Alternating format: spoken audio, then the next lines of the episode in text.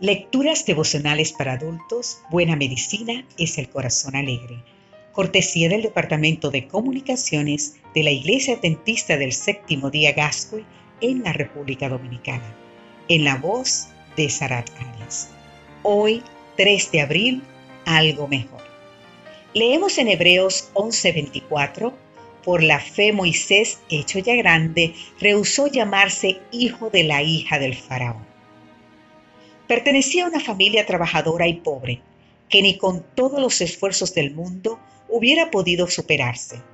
Venía de una familia de esclavos, de uno de los imperios más poderosos en la historia de la humanidad. Pero a diferencia de sus hermanos, se encontraba en una posición ventajosa. Había sido adoptado por la hija del faraón. En esa condición, Moisés tenía lo que muchos podían desear. En cuanto a riquezas, tenía la posibilidad de vivir en magníficos y lujosos palacios, adornados con oro y piedras preciosas. En cuanto a posición, como nieto del soberano egipcio, tenía la posibilidad de acceder al trono algún día. En cuanto a placeres, no había cosa alguna que pudiese obstaculizar la complacencia de los mismos. Sin embargo, Moisés rechazó cada uno de estos privilegios.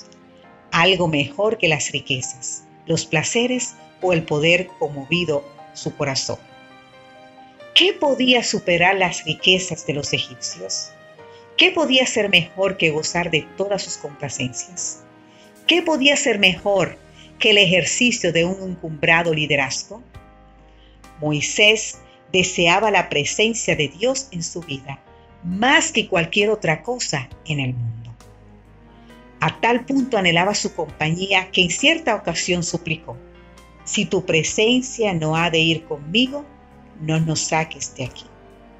Reclamó la presencia de Dios prometida que aseguraba descanso a su corazón y le fue concedida porque Jehová hablaba con Moisés cara a cara como habla cualquiera con su compañero. Una vez asegurada la presencia de Dios, el profeta se atrevió a elevar una última petición. Entonces dijo Moisés, te ruego que me muestre tu gloria y fue entonces cuando obtuvo la más impresionante manifestación de Dios, la manifestación del carácter misericordioso y justo del Dios Todopoderoso.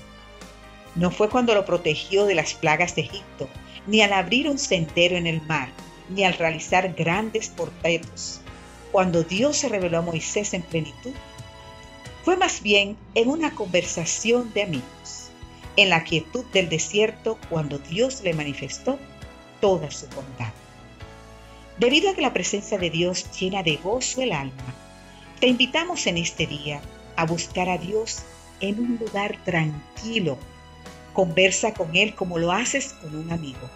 Verás que su presencia llena de gozo el corazón, mientras las más preciadas ambiciones humanas pierden todo su valor.